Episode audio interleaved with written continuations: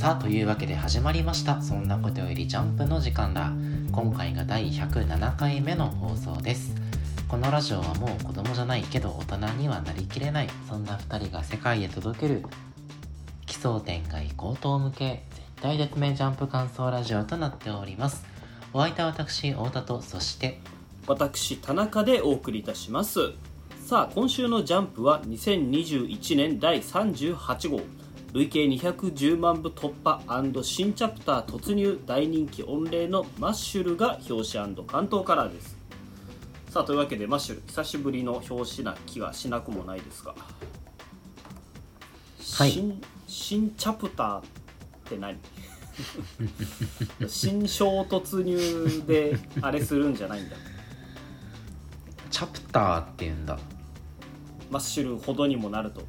今風だねチャプターか。やっぱ令和の漫画だからかな。新章じゃダメなの？うんねえ。他の漫画新章突入って言ってる気がするんやけ有志だって別にしチャプターって言ってな短くなってるわけでもなく。どねえ。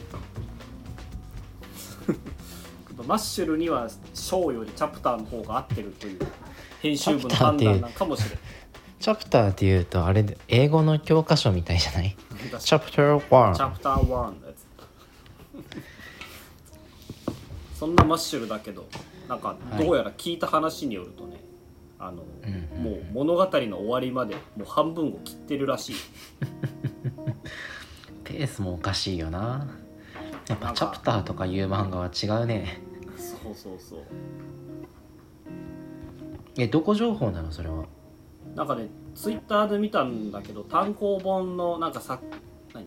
幕合というか単行本の話と話の間におまけページがあるじゃない？あれでなんかその作者の河本先生が言ってたらしい。もう半分を越しへ越したところといったとこ具合でしょうかみたいな。ー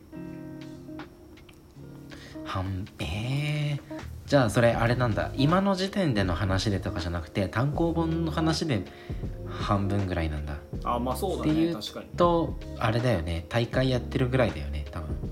うんあのマギアルプス出る前ぐらいじゃないかな。あーあれ半分なんだ。ね。まあでもねジャンプはあの最終章長いの放送があるからさ大人気漫画ね。えさうーんナルトしかりブリーチしかり銀魂しかり。でもマッシュルに関してはなんかスッと終わってほしいけどな。まあね。河本先生はまだ若いんでしょ？え何歳とかも分かってんの？若かった気がするな。河本先生公式に出てるるのかな？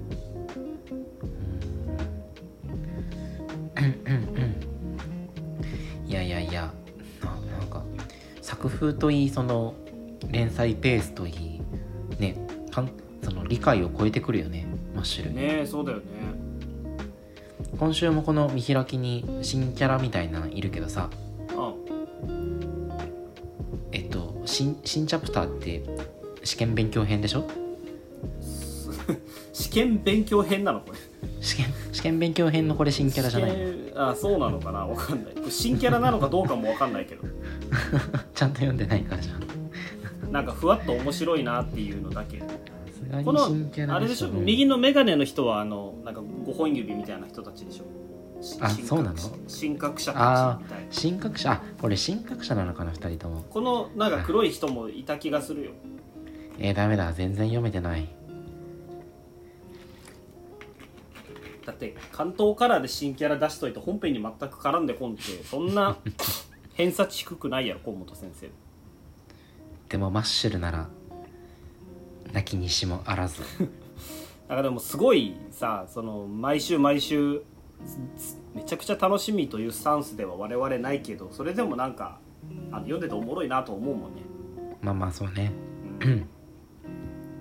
なんか本当に新世代のジャンプの筆頭という感じもするけどマッシュルもね。でマッシュルがあと半分経って終わった後も河本先生の作品読んでいきたいなとそう思います。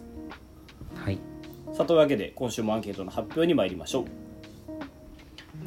えーそれじゃあ私太田から1位は僕のヒーローアカデミア2位がええーネル武芸道業3位は高校生家族です。はい。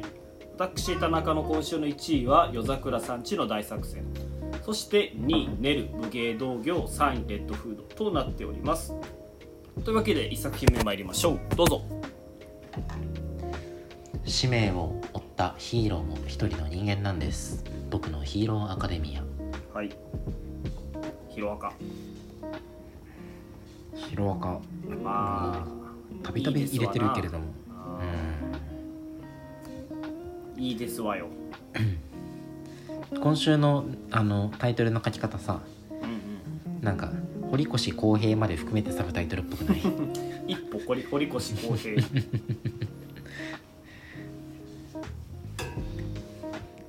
あのー最近のさヒロアカを読んでてさうん。なんかこう明るさがいいみたいな話をまあ散々してたのよ。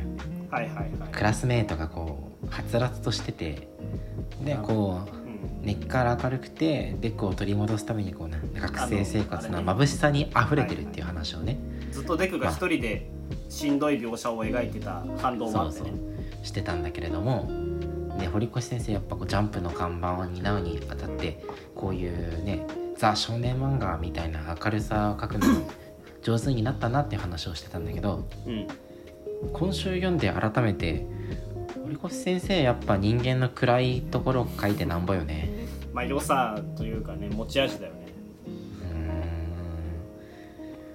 ーん。このなんだろうデクを遊泳に入れるなって言ってるさ、うん。まあ、一般人たち。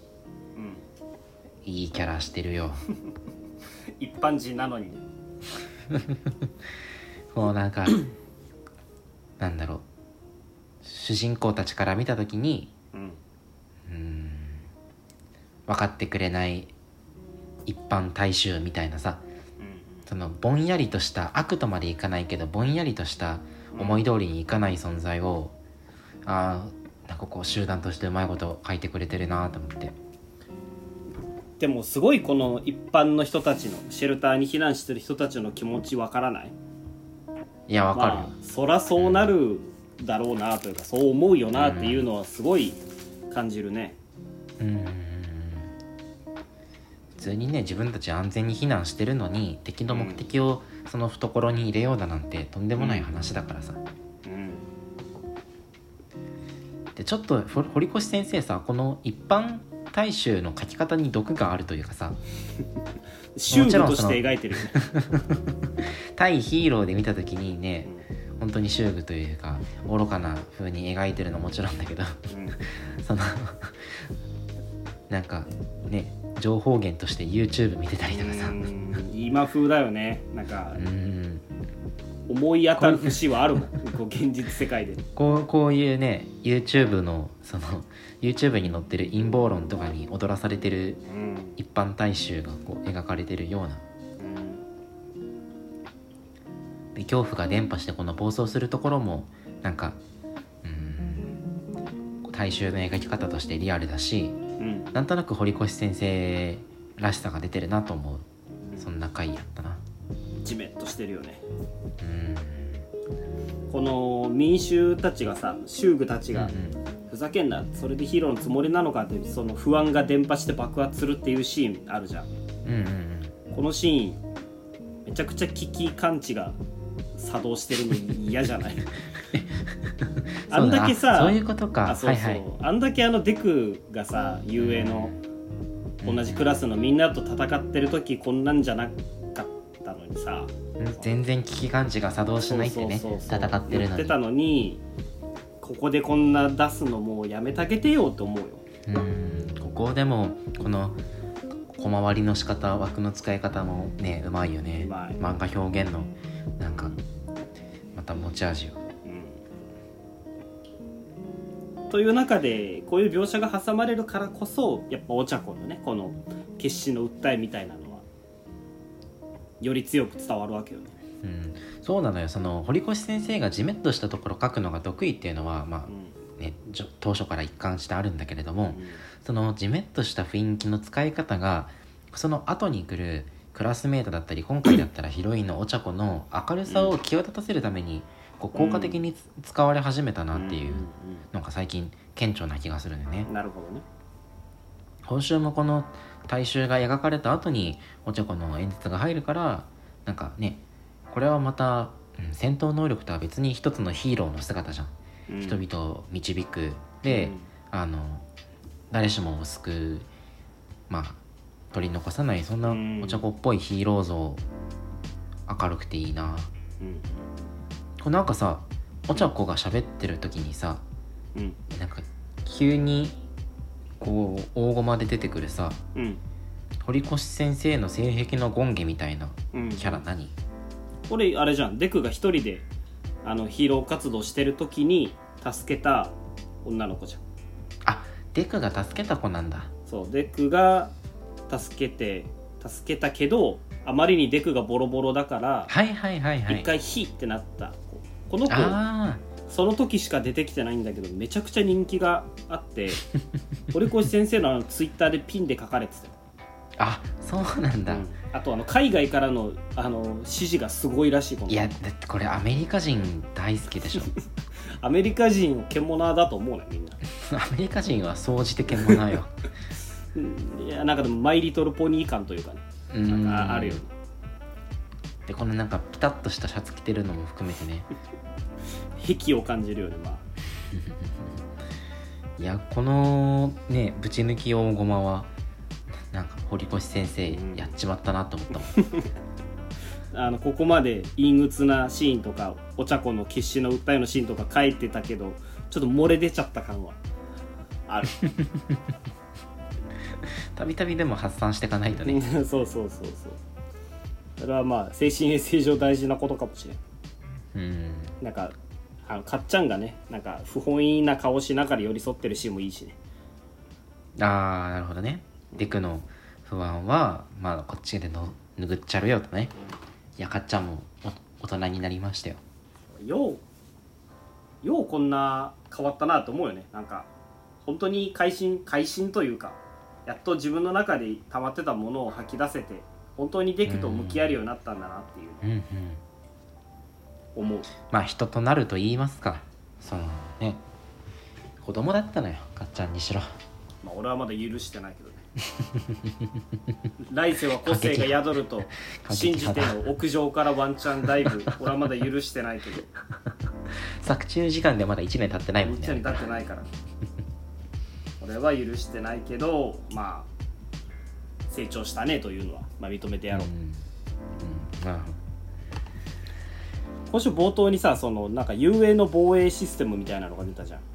はいはいはいはい。校長が作ったみたいなやつ。これかっこいいよね。めっちゃワクワクする、最近俺「エヴァンゲリオン」のさあの上波球とかをさあうん。浜でかな。ちょっと見な見返してたんだけどうんもうまさになんか第三新東京みたいな。はいはい。大そうね。ガシャンガシャンガシャンガシャンガシャン。って動いて。あれねあ緊急時に備えて。そうビルが地下に格納されてそうそうそうそう。兵器が出てくるやつね。そう。でまたなんかこのあれ地中にね防御壁があるところもさうめちゃめちゃエヴァっぽいじゃんん。エヴァっぽい 思うけど。こうなるとこれあのー盛大に破壊されてほしいよね。あの大体防護壁って破られるために 第何層まで破損みたいなさ オペレーターの子が言うところが見たくなるじゃん、あるある。でそもそもあれだよね。ギガ巻きがなんか地中潜れるっていう設定じゃない？ああそうだね。だからギガ巻きに壊されるためのシェルターなんだなというのを思うけどあれでも個性で地中潜ってるとかじゃなくてなんかただ単にすごい力強いから地中をモグラみたいに進めるみたいなんじゃない？うんうん。そうなるとねこの3000層の強化プレート2098層ぐらいまで消し飛びそうやけど。2098層まで消し飛ばせられるなら3000層いけるんじゃないかな。いやそこは遊泳のね 面目が。ああなるほどね。そうはさせんのやろ。防護壁のなんか一連の見てて思ったけどなんか校長めっちゃ怪しくない？怪しくいやなんかさ俺そのうん。読んでてさそれこそ何のエビデンスもない私の勘だよって言ってるの俺すげえ怪しいなと思って。ななんか内通者お前かってちょっと思っちゃったよ、でもなんかほらヒーロー教育のこのなんか信念みたいなのはちゃんと本物っぽいじゃん。いやそれはそうなんよね。それは本物っぽいんだけどなんかいあの未だにさこの校長がなんでこんなネズミなのにこあのこいつだけさ人間じゃなくてマジでネズミとして描かれてる。じゃん、あのそれこそさっきのあのすごい壁の高度な知能をね。癖のある詰まった女の子みたいに人獣っぽい感じで描かれてるわけでもなく。でしかもその過去がいまだに描かれてない。こんだけあの、うん。匂わされながら描かれてなかったりとかこんな私の勘でどう噛んじゃダメじゃない？だってこんな。ん知ってないとこんなんできないじゃん。なんかね一個人でやっていいレベルじゃないもんね。と思うとなんか急に俺怪しく見えてきちゃって。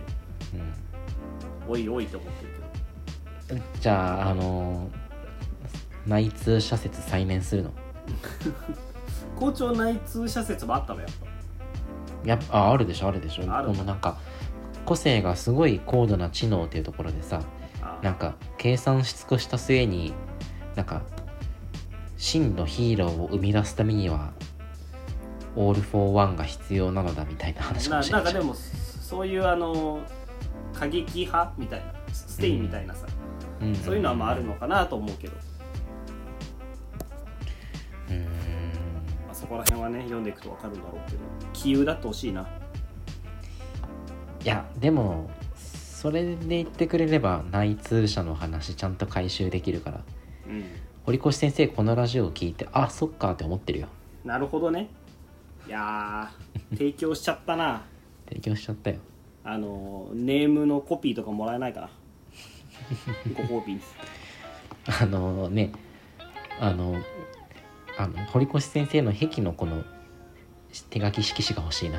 欲しいね。複製原画でもいいんじゃない？あのトリミングされてない複製原画で すぐ今時の編集トリミングするからな。ね某鬼滅の刃の。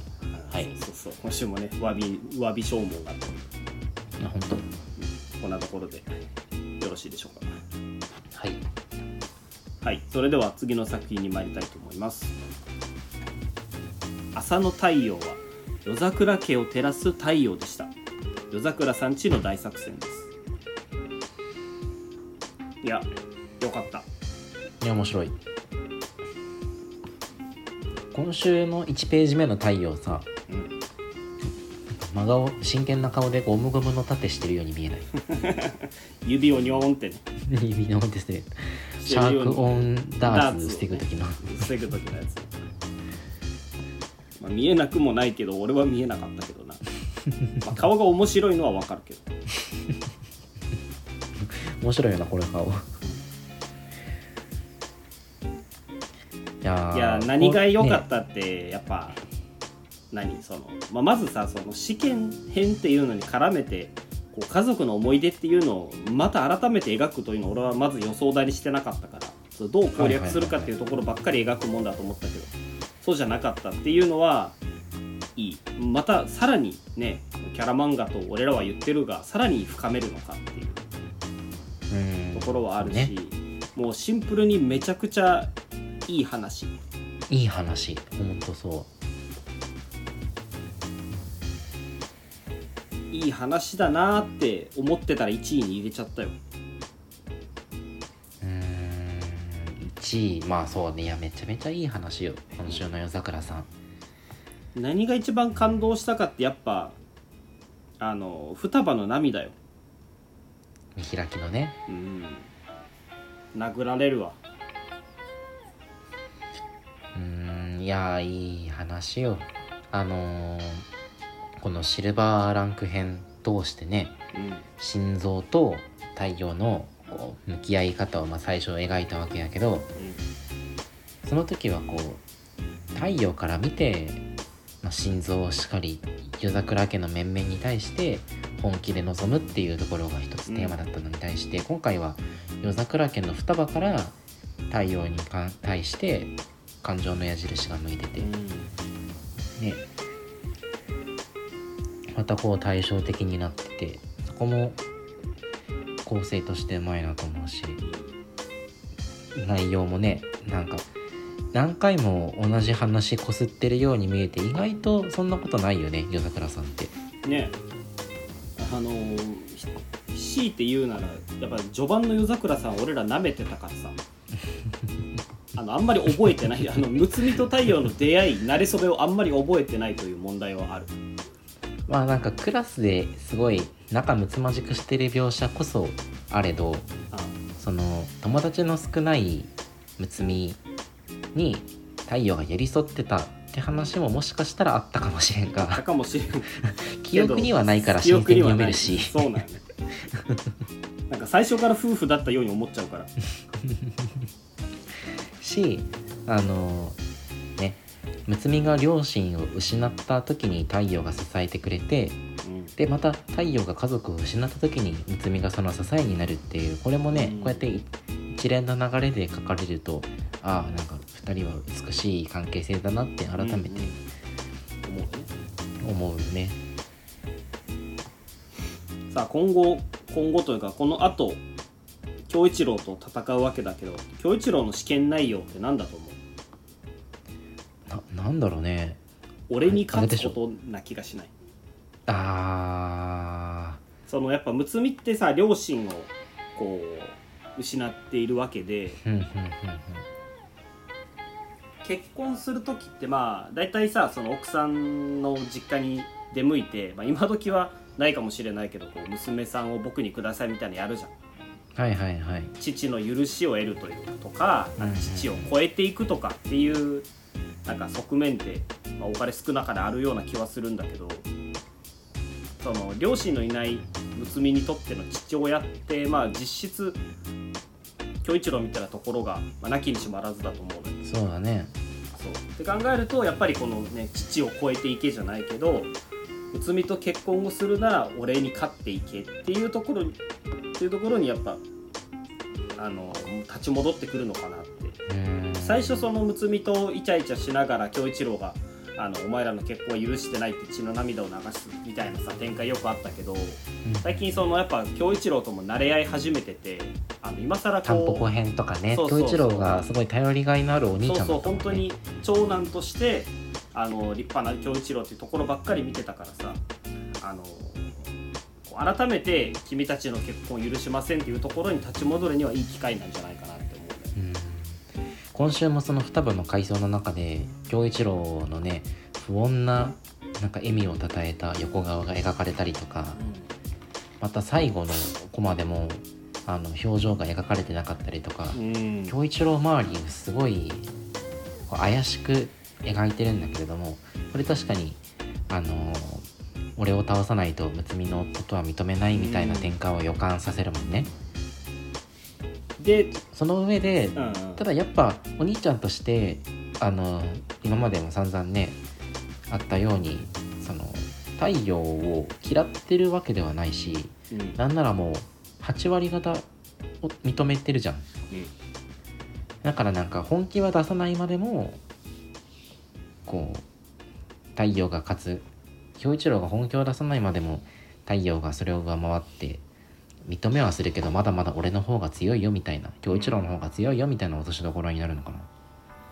もしくはその今今週のさこの回想で京一郎ニヤってしてるからうん。もう俺はあの時から認めてたよっていうのはあるかもしれないね。なあなるほど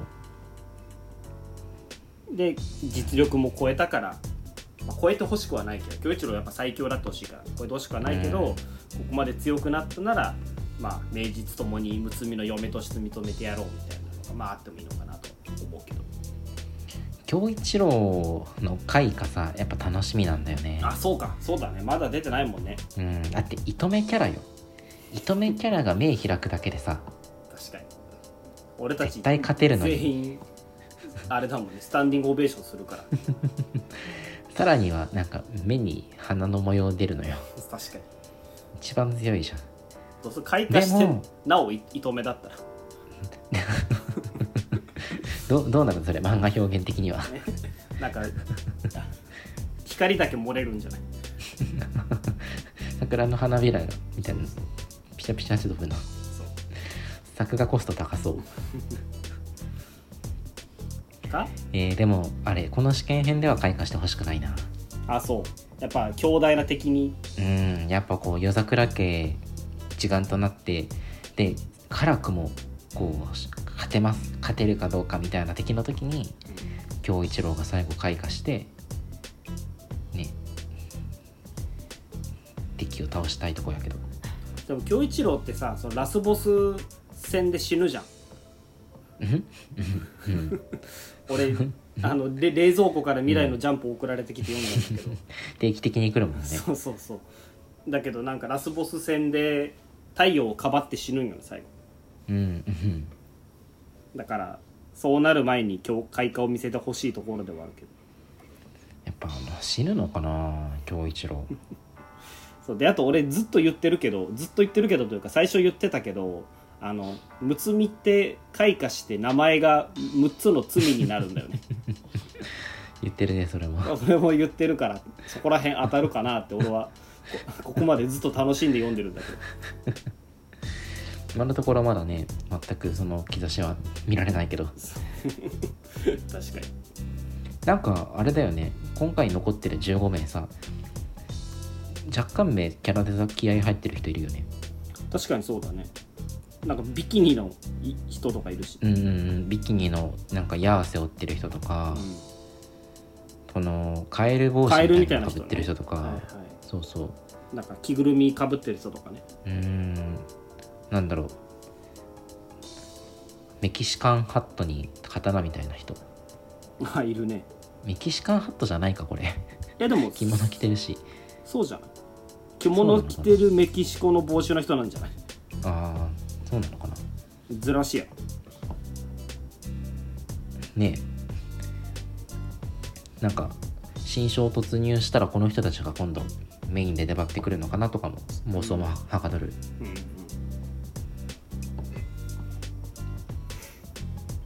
15名突破して合格者は太陽1名になるん。だろうね、まあ予定調和でしょう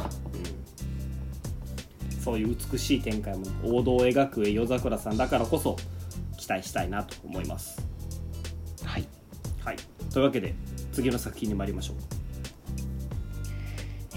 かなり推してる本作品。このまま人気作へ駆け上がってほしいです。ネル武芸道業。はい。面白いね。ねるねるねるね。ねるねるねるめちゃめちゃ今週面白かった。ネルの主人公の名前ってネルじゃないの知ってた？え？長浜ねるじゃないの？この主人公ネルマなんだよ、あネルマなの？うん、長浜ネルではない。長浜でもないけどな。長浜ねるじゃなかった。へえ っていうの？を今日いや昔の前の、ね、1話から読み返してて「ネルじゃねえじゃん」って思ったんだけどネルマって名前でネルって呼ばれてるだけだった。あー。あのーやっぱネルの人となりがいいよね。いい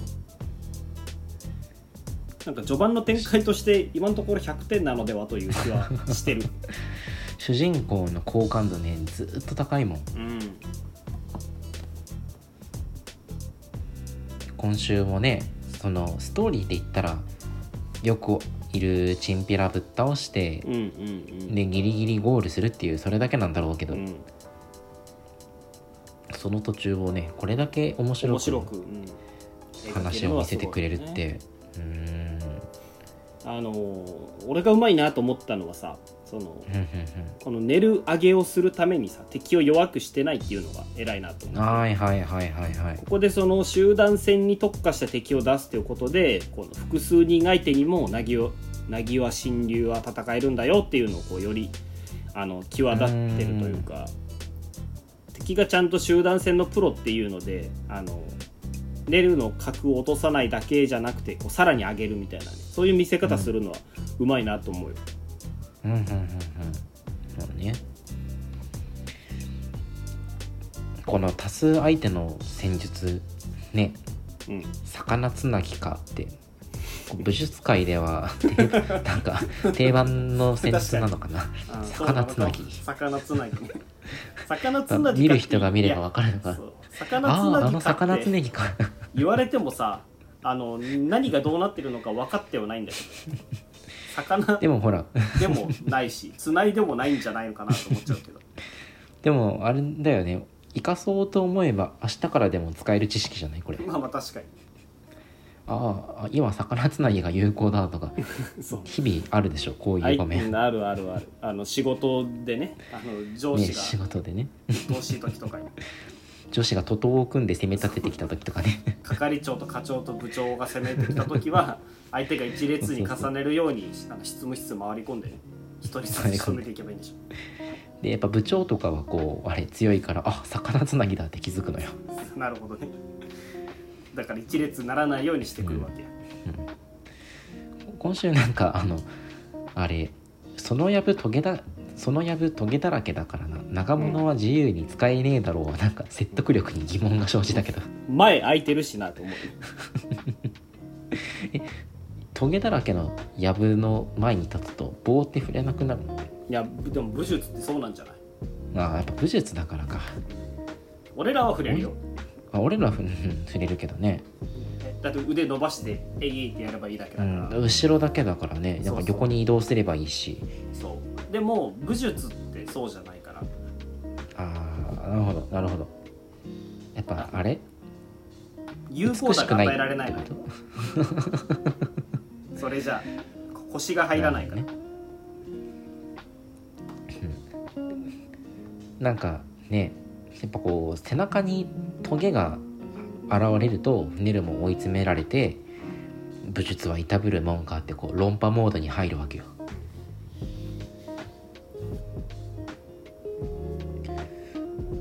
ここもこうひろゆきを彷彿とさせるね。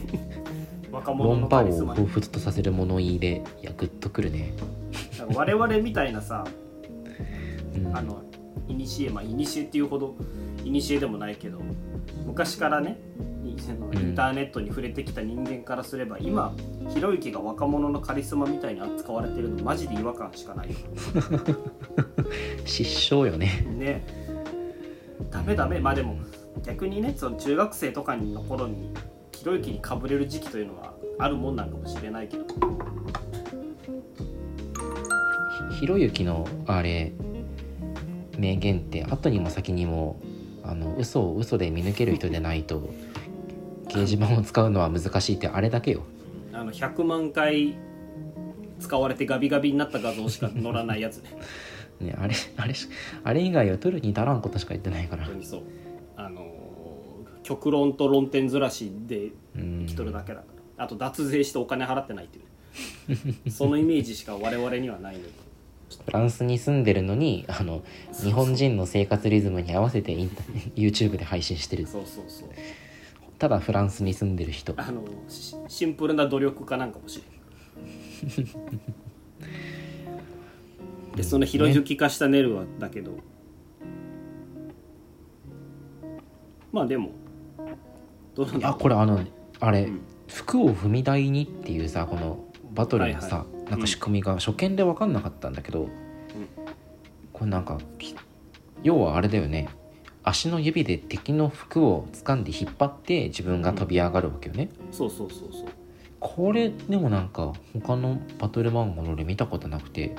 なんかやっぱでも基本的に言ってるのなんかネルで出てくるそういうなんか何そういうのってあんま見ないよねうーん。全部新しいその扁平足に見えるけど筋肉が発達してるだなんだ、うんうんうんうん。そういうのってオリジナリうん、オリジナリティにね溢れてるし、そのバトルも見応えあるし単純にうまいしうん。足の指で投げるってこんな絵面かっこよくなるんだと思った。いや本当にそうよねでシンプルに痛そうじゃない？なんかゴムゴムのピストルとかさ螺旋丸とかさされるよりよっぽど痛そうなのなんかこうん。う想像できるよね。なぎわ神流下牛返しね。耳掴まれて投げられるってめっちゃ痛そう。それあがーって言うよ。いやー確かにやっぱ小回りも凝ってるしいいね。この辺でやっぱネルのその性格だったりとかバトルの魅力だったりが存分に溢れててうん。なんか連載初期の主人公の好感度の上げ方としては本当100点満点なんじゃないってう思う。こう思わざるを得んところなのよね。うん。っていう中でこうもうこれ108回になるまでに通らないかんのよね。うんうん。最大108人しか合格できないんだよね、この一次試験なんか俺それもさ思ったんやけどその、うん。この金のところ乗っ取ってめっちゃ叩いたらダメなのかなとか思 お前ネルに下牛返しされうても仕下牛返しされるかな。武術はいいたぶるためにあるのかって言われるかもしれんけど。まあまあそのね108回打つまでに答案を出さないといけないっていうところで100回超えてさあどうするんだっていうところで最後よ。うん馬に乗ってと俺これは普通にさ あのびっくりしちゃった。めちゃくちゃ面白いよね。えなんでってなるくらい？うん。なんかはったりがすげえ効いてて。いいよね。あ 馬の絵めっちゃうまいしな。ねえ馬描くの難しいって聞くけど。いやだってどこから馬が来たとかも何の説明もないじゃん。そう今まで馬そう。そう描かれてなそういしそうそう。全く伏線も何もなくて、うん急に馬出てくるの普通にびっくりするよね。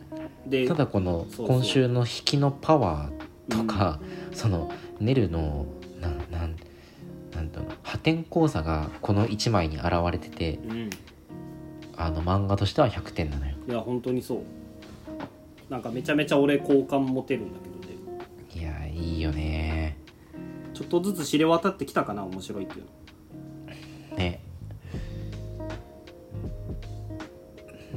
験編だけじゃなくて早く続き読みたいもん。ねえ。ささっと入学してね先輩の絡みとか、同期とのあのなんかいさかいとか見たいよね、見たいよな。うん、今俺今週一番あれかもしれない来週が気になる作品かもしれない だってこんな引きされたらそら気になるよ。禁じ手じゃん。あの創作においてさうん。なんだっけ？サプライズエレファント理論みたいなのがあるのよ。はいはいはいはい。なんかまあ漫画でも映画でも、まあ、シナリオなり脚本なり書くときに行き詰まったと、ん。そういう時に突然巨大な像が壁を壊して突入してきたっていう一文を挿入してそっちの方が面白かったらまだ練らないといけないみたいなそういう理論がある、はいはいはいはい。これそれじゃない？急に象が出てくるより馬の方が面白いと思ったからそのまま行ったのかもしれないし、急に馬を突入させた結果面白すぎて他の話が考えられんかったからこれにしたんかもしれない。いやエレファント理論様々じゃん。なんか最近のジャンプ漫画ってこう何？ライブ感のあまりない作品が多いじゃない？結構緻密にみんな練ってるというか、ネルがこうライブ感のね満載な作品になってくれると俺は嬉しいなと思ういやーこれで108間に合わなかったら面白いな。こうまでして失格だったらな。馬に乗って登場して失格したら恥ずかしいやろうな。108人目は馬ですとかないかな。確かに。鼻差で馬が速かったですみたいな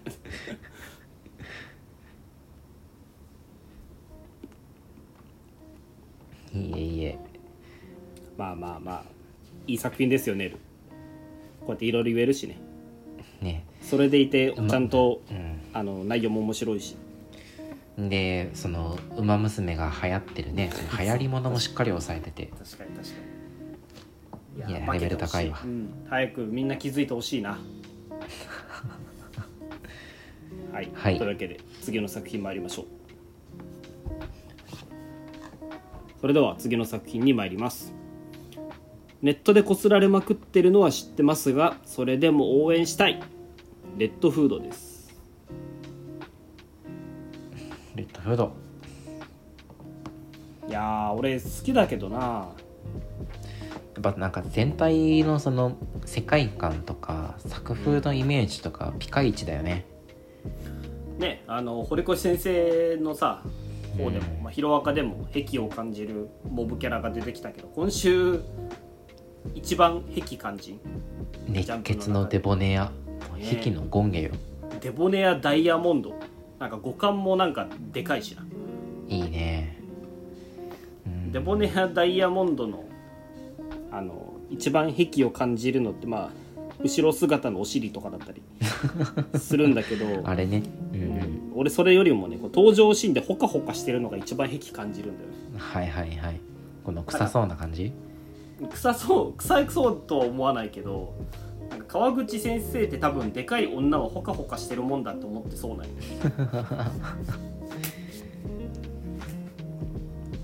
なんかここまで潔く癖をあのさらけ出されると俺は好感しか持てないんだけどなんかおねしょたが描きたいんじゃなくてでかい女が描きたいから仕方なく主人公をショタにした気すらしてくるよね。それもあるかもしれない。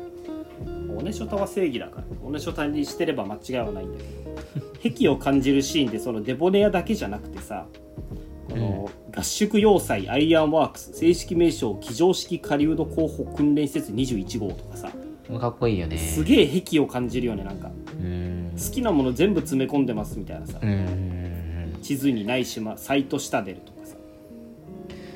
このなんかアイアンワークス出発進行してからのさうん。えー下そうなってんのっていうのもさ俺好きなのよね。これどうなってんだろうね。これはねどうなってんだろうね。電車の上にその電車なの上をね越える要塞が乗ってるような感じなんだけど。こういうのもなんか何？物理的なあありえなさみたいなのも漫画らしいこのちょっとね間の抜けたデザインが、まあ、序盤えこアイアンワークスってこんななんだみたいなところがうん。冒頭デザインとして出ててその実下にこれだけ武骨な記者がついてるっていうのもギャップかっこいいよな、うんかっこいい。あのさっき言ってた守備はのさページめっちゃかっこいい。うんかっこいいよねフレーム天気デボネアがお尻から守備はって言った後にさ。あこれデボネお尻で喋ってるな。お尻で喋ってるお尻で喋ってるなそその後このね杖持ってかっこよく立ってるデボネアの両脇でね、うんフレーム点検異常なし石炭積み込み完了ってみんな報告してくのすっごいかっこいい。かっこいい。好きなんだろうなカンドックとかもかっこいいよね。なんか多あか分っこいいカンドック知らんけどこんな言葉ない気がするのよ、多分その船用語をうん、そうそう。記者にも転用してるんだろうなっていうのが想像つく、でも世界観ってこういうとこからじゃん。なんかうん石炭積み込みとか中水中水機もなんか当然現実世界にある乗り物じゃないから、うん。あの我々の世界でいう中水機じゃないんだろうけどなんかこういうね、うん。ディティールを細かく描写するのって世界観の構築で一番大事だと思うから。うん。いやーいいなと思うよ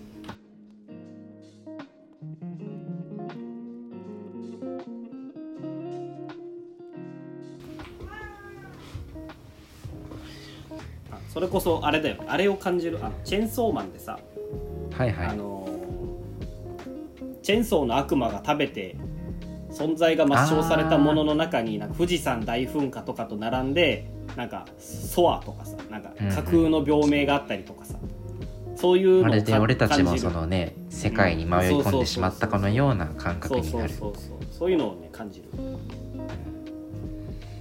あのその他の訓練生もめっちゃいいよね合宿参加者。うん。あの最初に出てきたあのビッグジョー・ボンビッグジョー・カーズボンカーズこいつ最初悪いやつだと思ったらそんなに悪そうじゃないし、ハンター試験編であの 下剤配って回ってるやつかと思ったら。あのなんだっけ。ええっとモタリケじゃなくて。モタリケはグリーダーアイランドかなトンパあトンパクそうそう。ねすごいいいお兄ちゃんだったよね。うん。とかブレーメンとかね。ブレーメンね。こいこいつさまあ あのいやいいあのねネットで散々こすられてるのは知ってるしこのブレーメンが意味ありげに退場、あの登場してきてそのまま退場するのはおもろいとかってまあまあそれはそうおもろいうんうんだけどでもこんだけ意味ありげな登場の仕方してさあの、なんもないわけないじゃん。いやそうなのよ。でしかも名前ブレーメンだよ。そうブレーメンっていうネーミングであのここ今回きりのキャラで済むはずがないのよ。主人公はグリムだしうん。チルチとミルチ、まあ、チルチルミチルなのかなとかあったりとかさあるからブレーメンっていう名前のやつがマジでここで退場するわけがないからそういう意味でもなんか謎めいてて楽しいなと思う。なんならそのネテロ会長みたいなもんだと俺は思ってるよ。このなるほどね。訓練ね合宿所に乗り込んでねあのーこう期待のできる若者を見定めていってうん。である程度こう見終わったからもうわしゃ先に帰っとくぞいみたいな、でうんあれでしょベロー君が落ちた後にそのうん、最後登場してきて彼を合格にして差し上げなさい。ああなたはあの時のみたいなのあるんでしょ。そうそうそうそう。ねサイトシタデルに行ったらまずブレーメンがいるでしょ。いそえ列車よりも早くここについてるのかみたいになるじゃん。う なるほど。コルネでみたいな。なるほどなるほど。そのハったりの聞かせ方おもろい。うん。いやいやこれね楽しみな。要素が今回散りばめられてるよね。種まきの話だったね今回。うん、うん、総じて。なんか修行展開があの実直なのもよくない？そのうーん。必殺技を身につけるぞとかじゃなくてただただ鍛えるっていうね。そうそうそうそう。なんか鬼滅らしいさあるよね。うん。でその中にこう脳みそって入ってるのもねそのうん。人狼との戦いはいかに起点を利かせるかだみたいなことを序盤グリームが言ってたけれどもそれもちゃんと盛り込まれてて、うんうんうんうんうん。これもさ「私はお前らのママじゃない」にいや敵を感じるよねいやそこはあのそこの癖は分かんないけど。本当？でかい女にはこういう鬼教官であってほしいと思ってるんじゃない手を差し伸べない自分で起きろあたりになんかこのねこのかっこよさを感じるけどね。癖癖は分かんなかったな。大パワハラだけどな。ぶん殴って俺の手も痛いんだって言ってるようなもんでしうんまあまあいやでもね一部お前みたいにその刺さってる人がいるからうん。正解なんじゃない？ょ刺さるのは刺さるけど。で最後よ。まさかの村長が登場する。こうね。これもね俺今週すごいびっくりした。馬の登場と同じぐらいびっくりしたよあの人狼のばあちゃんに殺されたはずの村長がねうん。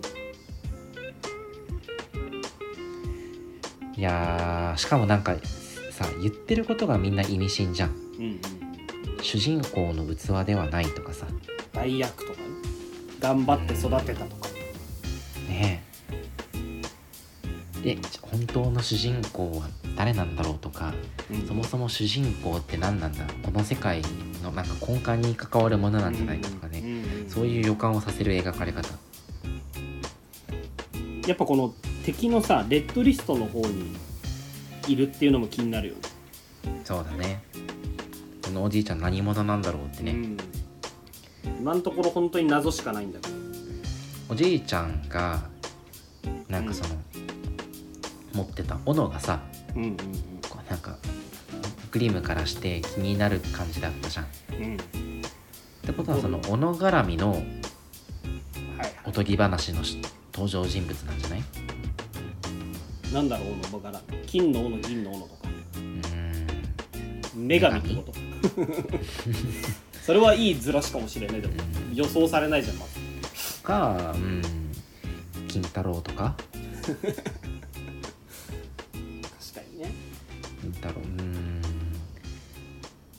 ドワーフの説はあるかな。あードワーフっぽさあるね確かに。うん。ドワーフが斧を持ってるのか知らないけど。ドワーフが鍛えた斧ってなんかね特別感あるし。うん。あとあのめちゃくちゃブレーメンに似てるよね。逆かブレーメンが村長に似てるの。ブレーさんがあなるほど。ブレーメンここに来たんだ。いやその説も正直なくはないよね ベロを気づけよってなるけどね、まあそれはそう。村人全員の顔覚えてるんじゃなかったのかよ。ってなるけど、まあ、その説もなくはないがだってあのベロをさブレーメンと話しながら村長の顔を思い浮かべてるのにさ。それは気づけよってなる。確かに。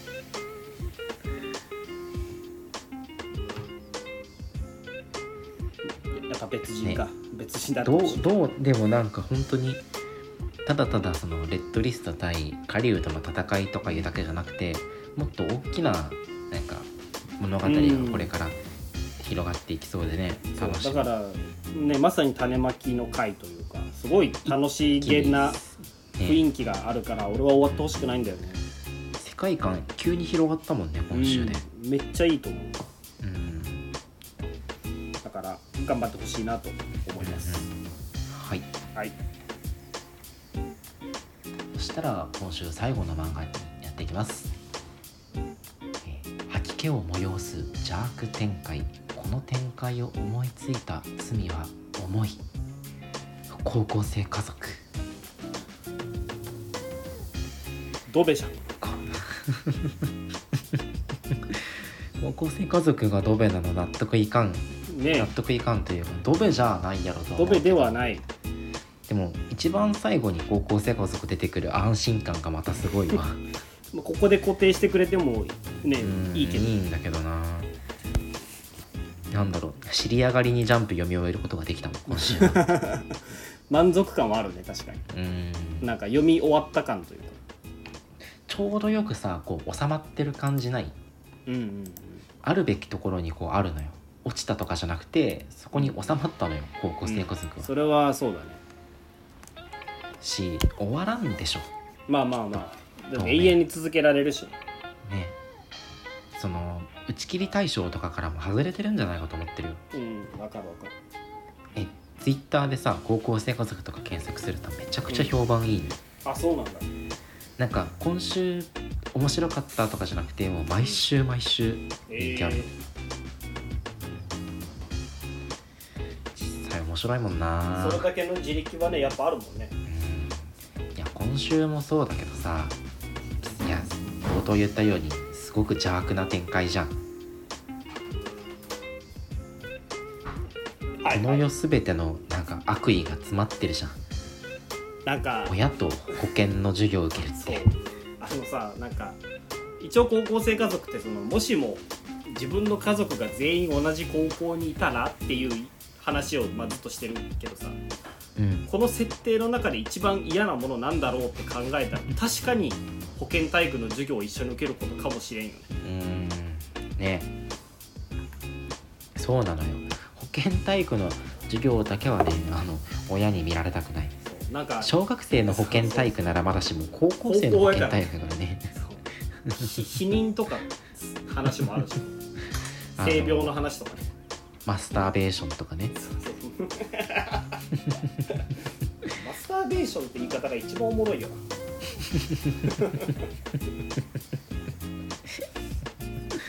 なんか今まで高校生家族さ、うん。あの孝太郎がさうん。あの学校に親がいたり、まあ、家族がいたりして恥ずかしい思いをしたっていう話がいくつかあったけど俺今までそれを読んでもうーんって思ってたの。その現実味がないというか、はいはいはい。自分の身に置き換えて考えづらい。例えば友達が自分のお母さんにバブみを感じてるとかさ。うんうんうんいまいちこうリアルなものとして受け取れなかったけどいや保健体育の授業はマジで嫌だもん。なんか学保健体育の授業ってどういうスタンスで受ければいいのかみんな探り探り受けてるみたいなのない？うんうんうんうん。なんかなんかね。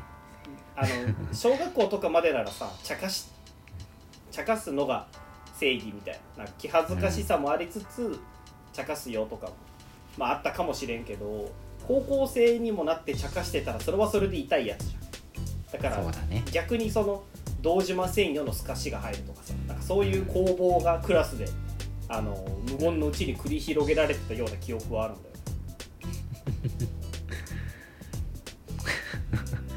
エッチな画像とかの子も面白いよな。孝太郎と一郎の顔学校でこんなことは 習うか？エッチな画像がどうのこうのとか。はるかちゃんの褒め褒め係も面白いもんな。これはめちゃくちゃおもろい。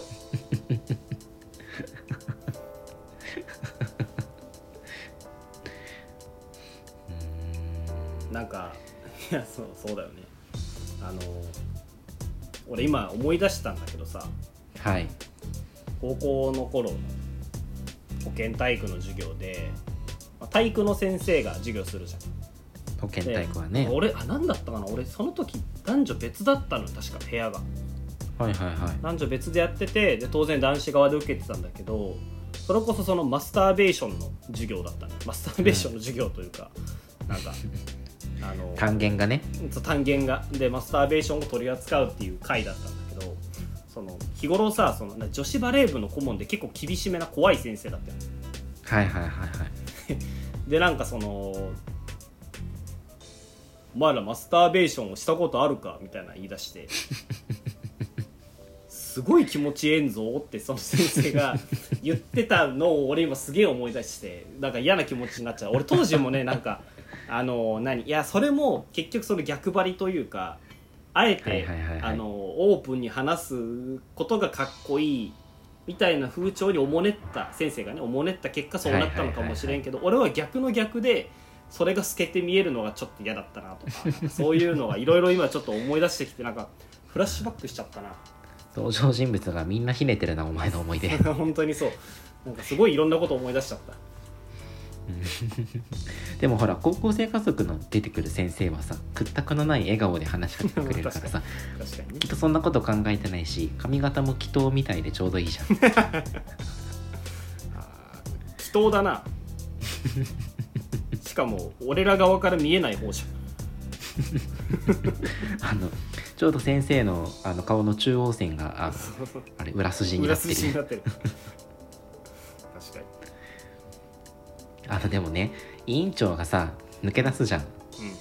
委員長が抜け出してからさ孝太郎とが見つけに行ってからのさ、空気感すごい青春じゃない？せそうだね。めちゃくちゃエモいんやけど。めちゃくちゃエモい「君も高校生家族」って。タイトル回収する漫画名作だからな。授業中にサボって自販機でさプシュってしちゃうのもエモいしうんうん。学校抜け出して近所の塀の上歩くのも見ようによってはエモいよ。それエモいわかるわかる。でこうなんか2人だけの秘密を共有してさうん。自分たちにシンパシーを共有してさうん。孝太郎が塀から塀に飛び移るのなんてもうジブリよ。あ少女漫画じゃん。あジブリ。いやそうなのよ。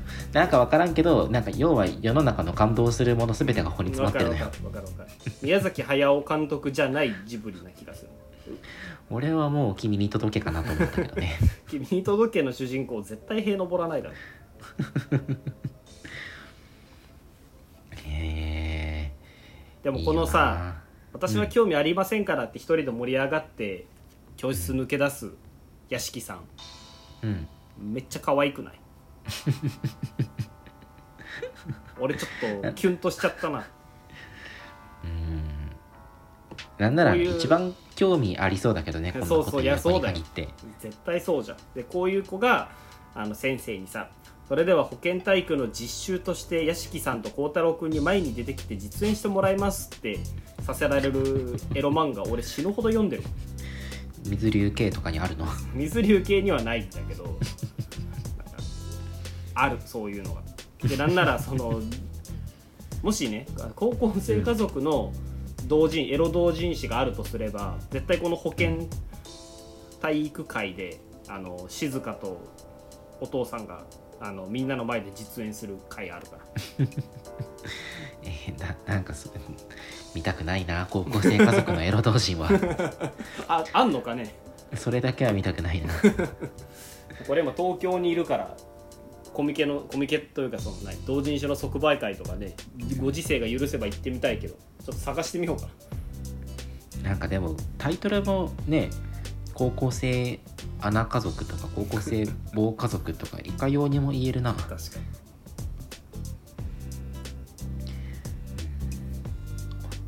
あとなんかこんなこと言うのも無粋だけどさうん。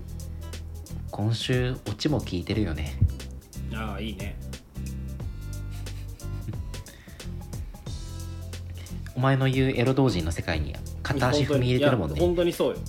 一性の正しい交流を。でもさ一郎と静香が。確かに。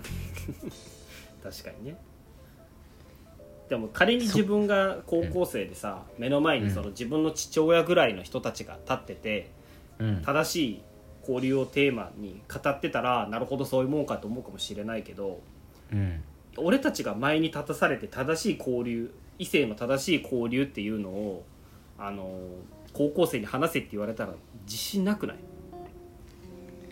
いやそれはまだ多分俺たちがあまりにも人生経験に乏しいからえじゃない？そうなん？正しい異性交流って何ってな。まあ、正しさの定義の難しさはね確かにあるけど。でも正解なんてないんだよってことを伝えればいいんじゃないかな。まあまあまあ確かに。なるほどね高校生家族エロ同人でツイッター検索したら出てこんかったわもうお前のツイッターアカウント汚染されたよ。えどっかの狂人が書いてるかなと思ったけど。いやーね。今週の MVP は頭祈祷の先生やな あのバオバブの木が今週なかったから。バオバブの木あったよ今週。あった今週バオバブ。あったよ。敵を縛り付けてんだよバオバブの木あそうなるほど。あそうか。合ってんのよね。なるほどね。気づかなかったわ。雨の降るも面白かったよね今週。まあでも今週コメディパートがね少なかったけど。でもあのつむぎちゃんつむじちゃんのくだり俺好きだよ。うんまあわかるけど。であとやっぱ一番最後のセリフ回しも光ってた。あの4人連行しますって言ってあー3人でしょって、じゃあ5人ですのくだりね。なるほど。これはこの辺もセンス光ってる。もう16話かでも。単行本で言うと2巻ぐらいからこうブーストかかってくるイメージだね。雨ねの降るわかかってほしいね。令和のリボンになれるか。令和のリボンは、まあ、夜桜さん。夜桜さんちだけど。やっぱ目の描き方見るとリボンを思い出しちゃうんだよねどうしても。なあ確かに。まあまあ。というわけで今週こんなところですかね。はい。はい。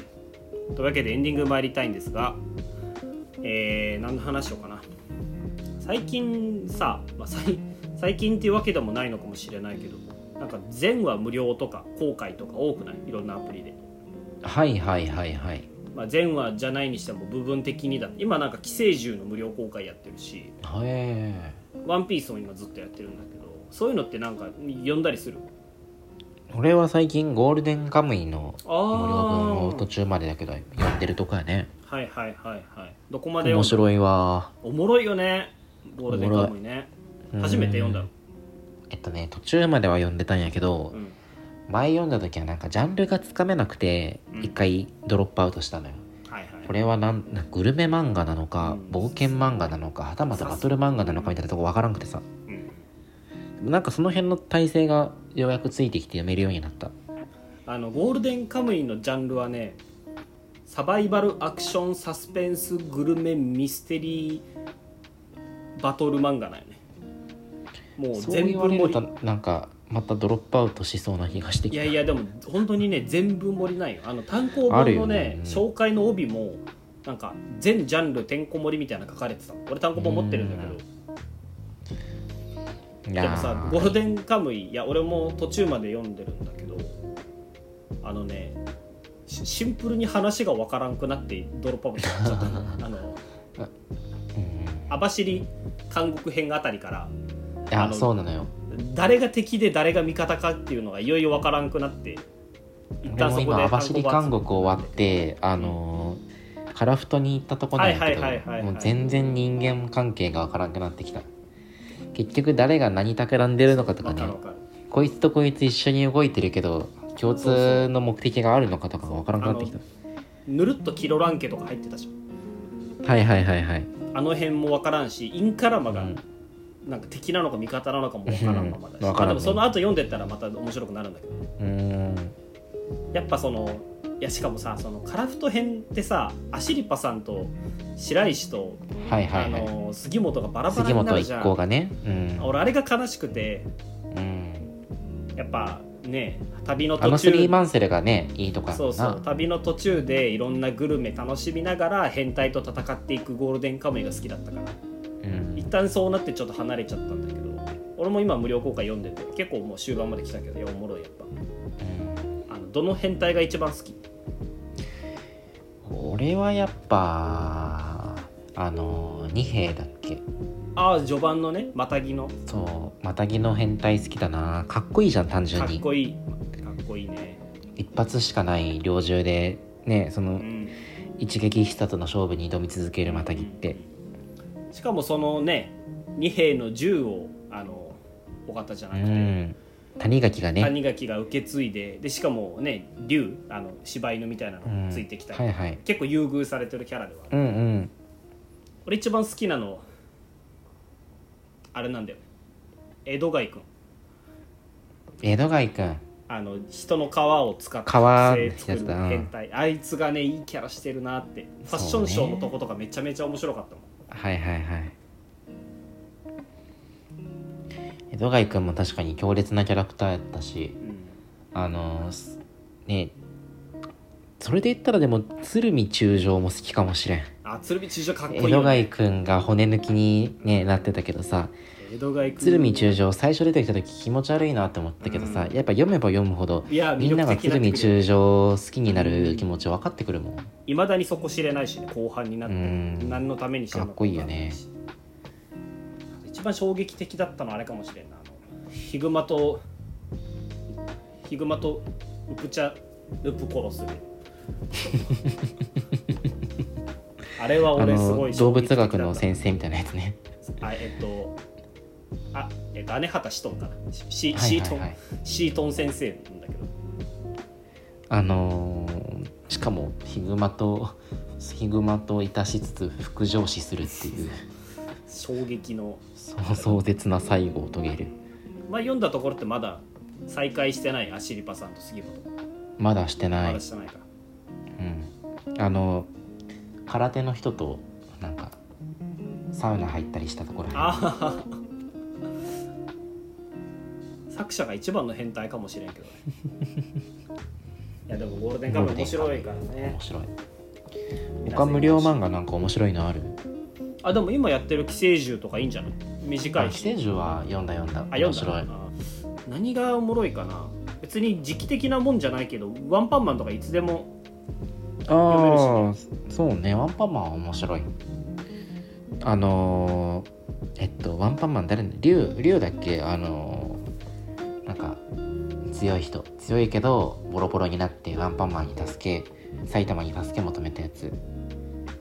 竜なんか天下一舞踏会みたいなのに出てくる。あ水竜あ水流か。はいはい。その辺までは読んでて。あーその後もおもろいよ。が画廊編本格化すると思う。他の S 級ヒーローたちが活はいはい。躍するからね、あとはまあ今全話無料配信じゃないけどあのー初回無料でダンダダンとかすごい面白いなああそうだね。ジャンプラもね初回無料だからうーん。何読んでもおもろいしね。ダンダダンおしゃれよね。うんおしゃれいやなんかチェーンソーマンイズムを感じるうなと思う、ん。めっちゃルーズソックスと、あの短いスカートとゆるいうん。リボン。可愛いし。ああのねあれ読んでほしい今ややってるやつ「箱詰め」っていう漫画。3巻までしか。へ今ね十何巻出たうちの3巻が無料公開されてるんだけどあの、んうん。作者の人があの元警察でえうん。その知見を生かしてあの交番に勤める女の子の日常を書いてるんだよ。はいはいはいでもめっはいなんかちゃ面白い。俺単行お本すすめされてるるの見たことあるよ。うんめっちゃおもろいね。とあとあれだね。総合艇壊すべし。これ3 8月末までなんだけど、あの牛音虎とかからくりサーカスのうんうん。藤田先生の今のやつ。総合艇壊すべし。これもおもろい。なんか無料公開ね。なんでこんな多いんだろうね。ねえコロナ禍だからかね。あー確かにね。実際売り上げ上がってるんじゃない？俺もめっちゃ買ってるもん、ちょっと読んで面白かったらさ。あ本当。Kindle とか楽天とかで最近何買ったの？っちゃうから。最近買ったのはそれこそチェーンソーマン買い始めた。あいいね。やっぱ改めて単行本で読むとね面白いわよね。チェー僕が最ンソーマン。近買ったのはねミステリという中で、はいはいはいはい。うん、あ。ツイッターでめちゃくちゃ見るやつじゃん。ツイッターでポリコレアフロって叩かれてるやつ。あと紛争でしたらはったまで。はいはい。そこれはね知らんかもしれんけどあの地政学コンサルタントっていうなんか地政学。この国とこの国はお互いこういう歴史があってこういう仲が悪いのでこの地域に会社を出す時はこういうところに気をつけましょうみたいなのをアドバイスするコンサルタントが主人公の漫画。世界情勢に詳しい。へあとね「望郷太郎」これは表表現物を書いた作者の人がはいはいはいはい。言ってしまえばドクターストーン。あの文明が崩壊した後の世界で現代人がその当時の、まあね、文明崩壊後の世界に暮らす人々の中で生きるみたいなそういう話。とあと「女の園の星」これはまあコメディだ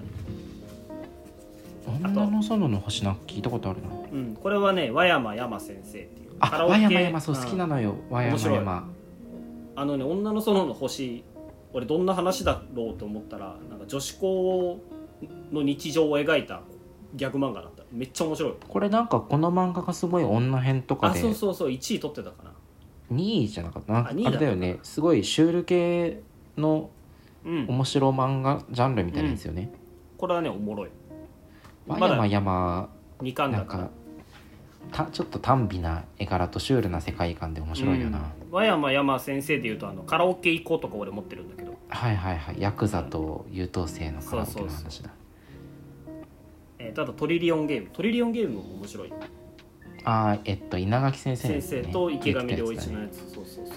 うんとかね。そこら辺俺は最近買ったかな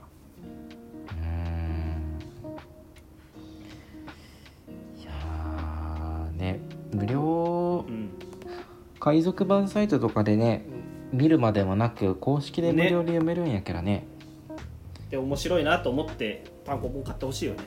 うん。とりあえず俺は箱詰めを読んでほしいかな。なんかドラマにもなってたよね。うんなってるみたい。